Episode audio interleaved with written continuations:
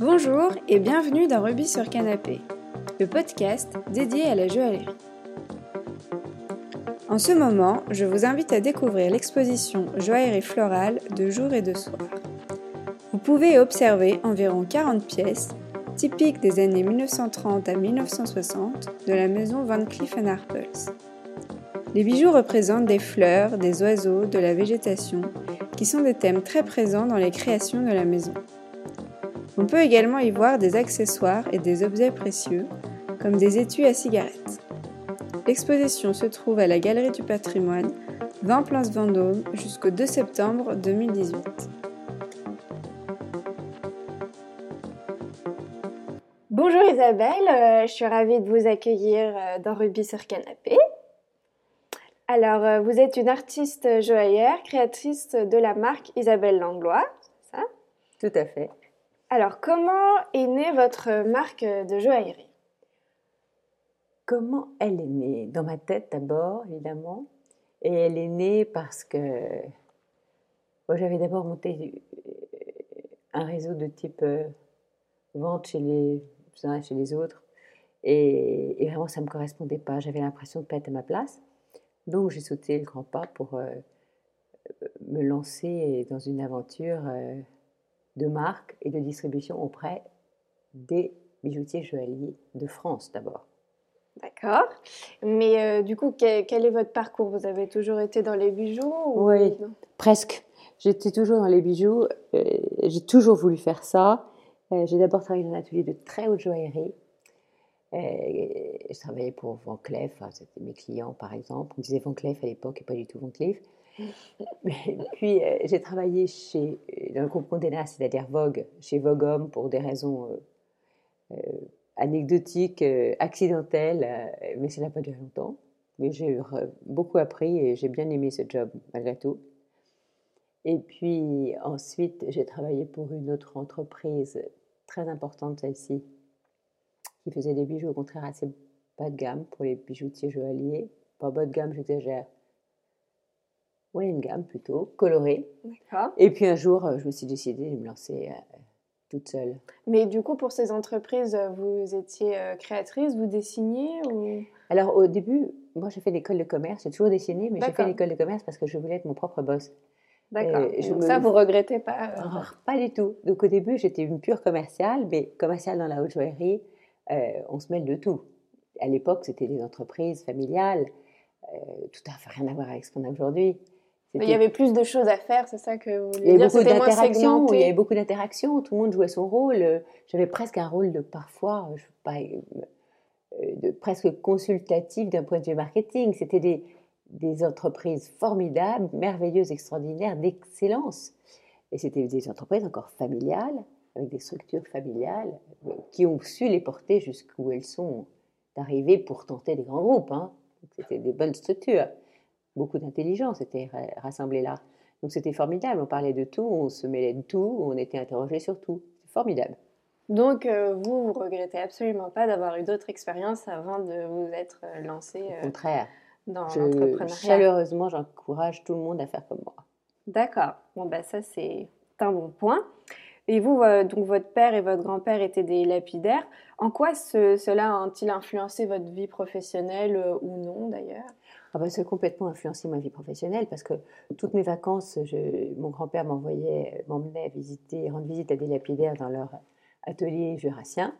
Et, et, du coup, euh, voilà, la fascination d'une petite fille, c'est facile à imaginer. Hein. Son, grand-père chéri, pour euh, euh, les, les, pierres, les pierres de bijoux, tout ce qui brille.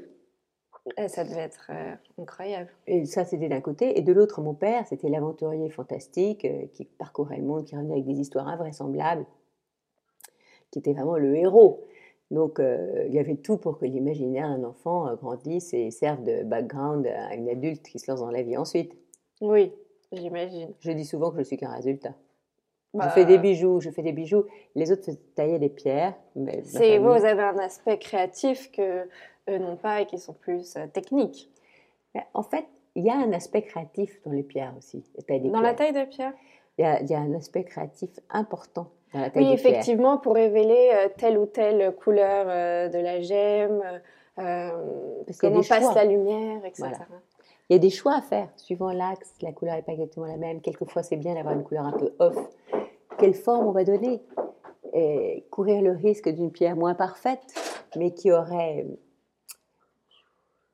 beaucoup de, relief. Votre relation euh, avec les bijoux, ça vient de là, euh, j'imagine, cette passion. Euh, qu'est-ce qu'il représente pour vous? Parce que vous dites que vos deux passions, c'est les fleurs et les bijoux. Donc vous, vous les mêlez les deux, c'est Exactement, c'est tout à fait féminin. Hein. j'adore les fleurs, mais vraiment j'adore les fleurs. Mes filles disaient toujours maman non arrête avec les fleurs. je passais mon temps à jardiner. Et puis j'adore les bijoux parce que j'adore j'adore la fête, j'adore tout ce qui est, festif, bonne maladie. tout ce qui est festif, joyeux. Euh, et, les bijoux, c'était. Euh, j'avais adoré mon job dans la, la haute joaillerie que je voulais faire à tout prix, à tout prix, à tout prix. Il y avait une raison à ça, c'est qu'en fait, quand j'étais assez petite, parce que je pense que c'était en 69, Faradiba a été couronné, Van Cleef a pris la commande de la couronne, et les pierres de complément du trésor du chat ont été fournis par mon grand-père. D'accord. Euh, l'entreprise familiale, d'ailleurs, dans son ensemble. Mon grand-père avait ses, fils et mon père qui l'avait rejoint.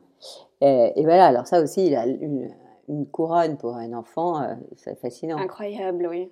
Surtout qu'il a fallu faire une fausse couronne et que la fausse couronne a des pierres sur les qu'il fallait absolument qu'elles ressemblent à des vraies émeraudes et on les a trouvées dans un vieux stock de, jurassiens qui fabriquaient des pierres au 19e siècle, qui était dans le grenier de ma grand-mère. Et toutes les autres pierres de couleur ont été rassemblées et nous servaient de jeu quand il pleuvait. Et l'été dans le Jura à l'époque, je peux vous dire qu'il pleuvait. Et on mettait ça au milieu d'une table ronde et on jouait avec ça. C'était magique. C'est incroyable comme histoire. Et donc, du coup, vous, votre euh, démarche créative, c'est essentiellement les fleurs ou vous puisez votre inspiration euh, d'ailleurs? J'aime bien les pierres aussi. C'est les pierres ou les fleurs. Hein, alors vraiment, c'est. Et bon, il y a la peinture. J'ai quand même une ligne qui s'appelle Mondrian. Euh, et puis, je suis attachée à ma ville. Il y a une ligne qui s'appelle Pavé de Paris. Il y a. Mais c'est vrai que la, ma ligne phare. Et puis aussi, il y a une pointilliste qui fait tout à fait référence à Signac, etc. Euh, mais c'est vrai que ma ligne phare, elle s'appelle Émotion, ce qui n'est pas un nom très original, j'ai remarqué. Mais ça fait rien. Je voulais quand même l'appeler Émotion parce que je voulais créer. Si ça représente quelque chose pour vous, c'est ça. Hein. Voilà. Je voulais créer un bijou qui donne la même émotion qu'un bouquet de fleurs, mais qui soit quand même un bijou. dans Émotion, on a une pierre de centre et un entourage. Et, et quelquefois, l'entourage est presque plus important que la pierre de centre. Enfin, les deux se répondent. C'est pas comme euh, la marguerite classique où la pierre de centre est magnifiée par un entourage de lumière à travers les diamants, ce qui est très bien aussi, hein, ça, peut être très joli. Mais c'est autre chose. Mais c'est autre chose. C'est parce que vous avez voulu représenter. Là, effectivement, on voit plus les pierres à côté et a plus une interaction en fait entre les deux. Tout à fait. Et donc, ça crée une émotion. Et alors, en plus, les bouquets de fleurs, ils meurent, ça c'est trop triste. Alors que mes bijoux à moi ne meurent pas. Exactement, l'éclat euh, de la couleur est toujours là. Et d'ailleurs, j'ai remarqué que vous employez des pierres euh, assez originales en joaillerie. Vous ne vous contentez pas du tout euh, des quatre pierres précieuses classiques. pourquoi ce choix? Quelles sont bah, vos pierres préférées? Ah, Moi, j'adore toutes les couleurs, toutes les palettes de couleurs. Mes pierres préférées, c'est la pierre préférée, c'est quand même une pierre précieuse, c'est un saphir pas de paraja, ça veut dire fleur de lotus. C'est à la fois rose et orange, c'est magique. Euh, tantôt un peu plus rose, tantôt un peu plus orange, euh, vraiment magique, magique. Euh, et puis après, il y a des tas de pierres que j'adore, notamment euh, celle que je porte à la main, chrysobéryl. Le chrysobéryl, c'est la famille des œils de chat. Je ne sais pas si vous voyez ce que c'est. Ces cabochons qui ont vraiment la couleur de l'œil de chat avec l'irisation centrale, exactement comme un œil de chat, très très prisé. Et puis l'alexandrite, cette pierre qui change de couleur suivant la lumière du jour. Oui, couleur change, c'est incroyable. Et, et, du coup, il y a d'autres formes de pierres, et notamment ces chrysobéryls qui ont ce jaune euh, vert anis que j'aime particulièrement et, que j'ai découvert quand j'étais enfant dans un écrin de pierres synthétiques, car mon grand-oncle fabriquait des pierres synthétiques, mon autre grand-oncle des pierres en verre. Mais avec le verre, on peut faire des choses incroyables aussi. Hein. Incroyables. Et Swarovski a eu raison euh, de, de, de, son aventure euh, entrepreneuriale. Euh, mais néanmoins, le stock en verre, certainement, venait de pierres vertes pour la couronne Faradiba, venait certainement de lui. Et, alors, ces chrysobérils synthétiques, j'ai trouvé ça magique. Et quand j'ai vu, il était dans un écrin d'ailleurs avec des rubis bièrement synthétiques qui avaient la couleur sang de pigeon. C'était la, grande performance euh, du début du XXe siècle. L'homme arrive à faire quelque chose d'aussi beau que la nature et, d'aussi solide et d'aussi euh, qui brille oui, autant. parce qu'effectivement, euh, les synthétiques, c'est exactement la même composition. La seule différence, c'est que ça a été fabriqué par l'homme et non par la nature. Alors, les synthétiques, il y a celles qui, ceux qui sont cristallisés, ceux qui ne le sont pas. Donc, il y a encore des différences. Mais c'est vrai que les brilles, euh, le corallon synthétique était le premier trouvé, euh, brille très très fort. Et par rapport à un verre, ça n'a rien à voir. Il brille beaucoup mieux. C'est très très joli. Ils étaient magnifiques. Mais ce chrysobéryl avec ses deux rubis diamants couleur sang de pigeon, synthétique, c'était fascinant. Dans un écran, à l'époque, ça valait très cher. C'est considéré c'était vraiment un, un, succès. C'était taillé à la hein. main et tout. Et, et j'ai découvert la vraie pierre beaucoup plus tard. C'est drôle quand même. Oui, effectivement, c'est rigolo comme histoire. Mais vous ne mettez pas du tout de synthétique, vous, dans vos créations non, non, Moi, je ne mets pas du tout de synthétique. On ne peut pas, pas tout faire dans la vie. Euh, je suis admirative de ce que euh, l'homme est capable de créer. Mais moi, je suis en confiance avec la nature. Maintenant, sur, votre métier en lui-même, le métier de créatrice est très riche et, varié. Est-ce que vous pouvez nous raconter euh, une journée type, un peu comment se déroule votre quotidien? Ah, mon quotidien, euh, il est employé, il est je suis à contre-emploi 80% de la journée, je veux dire, à peu près. Et, en fait, euh, quand on a sa propre petite entreprise, on a tellement de tâches administratives et de contraintes de toutes sortes qu'on a la liberté de faire ce que l'on veut, ce qui n'a pas de prix. Mais c'est ce que l'on croit. Puis en fait, euh, on prend vite position sur vous. Et moi qui fais tout ça parce que j'adore dessiner des bijoux et que je veux les voir réaliser, que mon grand kiff, comme disent les jeunes, c'est de voir quelqu'un dans le métro qui porte un bijou que j'ai dessiné. Ça, c'est le top du top. Euh, évidemment, il faut créer pour ça. Il faut créer. Et en fait, aujourd'hui, je crée, euh, quand j'ai cinq minutes, j'incarne avec moi et, je dessine et je gribouille et je reperforme et je, je, je reprends et j'améliore. Et, et tout ça, qui devrait être en activité centrale, euh, je ne l'ai fait que dans les heures perdues. C'est étrange quand même. Hein. plus ça va, oui, parce qu'en fait, vous êtes euh, accaparé par euh, plein d'autres tâches qui ne sont pas l'essentiel, le cœur du métier. C'est ça le problème. Plus je me développe, plus il faut que je m'occupe de voyager, de, de, rencontrer mes clients qui ne sont pas tous à Paris, malheureusement. Ou heureusement. Mais ça, c'est une belle tâche de voyager. Oui, au début, c'est grisant. Et puis après, ça devient fatigant. et euh, après, on a besoin d'une certaine unité de lieu aussi pour. Euh, euh, alors, c'est fascinant parce qu'on rencontre des tas de cultures, des tas de choses qui, vous, qui excitent l'esprit. Je ne parle pas du côté commercial et développement, évidemment, qui, qui tombe sous le sens, mais même l'agent du Japon, et c'est vrai que l'esthétique japonaise, les Japonais sont des gens extraordinaires et, qu'il y avait mille choses à voir, mais même dans le métro, euh, je veux dire, même dans le métro japonais, même dans l'aéroport, euh, euh, il y a des choses présentées d'une façon, il y a des, des approches tellement étranges, parfois tellement différentes et tellement élégantes aussi, sans l'équilibre formidable que peuvent avoir les Japonais dans leur création. D'accord, oui, effectivement. Et, euh, mais du coup, euh, quand vous disiez donc les, les joies, c'est de voir les gens dans le métro porter vos créations et les difficultés, du coup, pour vous, ce serait plutôt euh, l'aspect administratif ou, Oui, ah oui, aspect administratif d'une petite boîte comme celle-ci. je ne sais pas si c'est la même chose dans les autres pays. On me dit que probablement oui. Je ne sais pas. En tout cas, nous, on a beaucoup de choses. On a, quand même deux, C'est un peu le, le, le frein. Mmh. C'est extrêmement lourd du point de vue administratif. Il y a beaucoup de réglementations. C'est normal. C'est l'héritage du fait que l'or était la base de la monnaie. Donc, ça n'est pas une matière anodine. C'est une matière qui coûte cher aussi. Voilà, c'est une matière qui coûte cher. Qui peut être sensible au trafic. Donc, euh, le trafic, les vols, du coup, le recel. Euh, donc, d'où le livre de police, le contrôle de garantie pour être sûr que tout ça soit au titre, euh, d'où des, des, procédures administratives spécifiques, plus toutes l'administratif d'une petite entreprise. Normal. Ça fait beaucoup de choses à faire. Effectivement, je, vous crois sur parole. Et, mais du coup, vous êtes quand même euh, présente euh, dans de nombreux pays à travers le monde. Euh, quels conseils vous pourriez donner à des jeunes créateurs qui, comme vous, aimeraient vendre leur création à l'étranger comment faire pour s'exporter? Alors, je veux dire, il y a quand même des recettes assez simples. Mais aujourd'hui, tout change. Euh, moi, j'ai fait un salon professionnel à Hong Kong pendant dix ans avant qu'il se passe quoi que ce soit de chinois. J'ai rencontré d'autres clients. Et je vois d'autres de mes amis qui, commencent ce salon et s'il n'y a pas des commandes immédiatement, ils s'arrêtent. Euh, il faut, pour euh, percer sur les marchés euh, ailleurs, quand même une certaine permanence. La suite de mes idées, et c'est drôle, quand j'étais en, faisais mon école de commerce, on disait déjà que les Français, dans l'export, n'étaient pas assez persévérants, que dès que si ça marchait pas tout de suite, ils allaient ailleurs. Voilà, moi, en tout cas, dans, dans mon cas, la persévérance a payé. Euh, c'est la première chose que je dirais. La deuxième, c'est qu'évidemment, avec les moyens de communication du net, c'est incroyable, et que les salons sont en perte de vitesse. Donc, euh, il faut être très actif sur le net. Donc, en gros, être très réactif, actif et persévérant, ne pas se décourager, que c'est pas parce que ça ne marche pas tout de suite que ça ne marchera jamais. Pour les relations commerciales.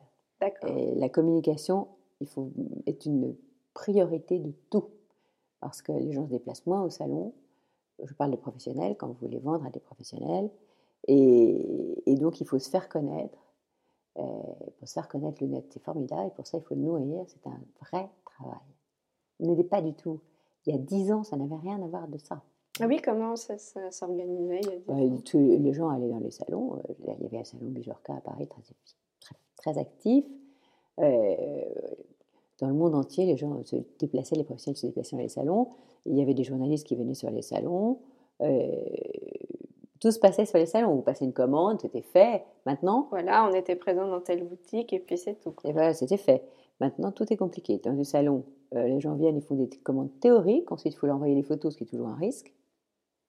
Euh, on leur envoie les photos, les détails, et ils nous confirment ou pas. Ça prend un temps fou. Éventuellement, ils ne font rien, mais c'est voilà et où ils n'en prennent que la moitié. De toute façon, ils font toujours des commandes un peu larges. Et puis voilà, c'est très, c'est beaucoup plus de travail qu'avant.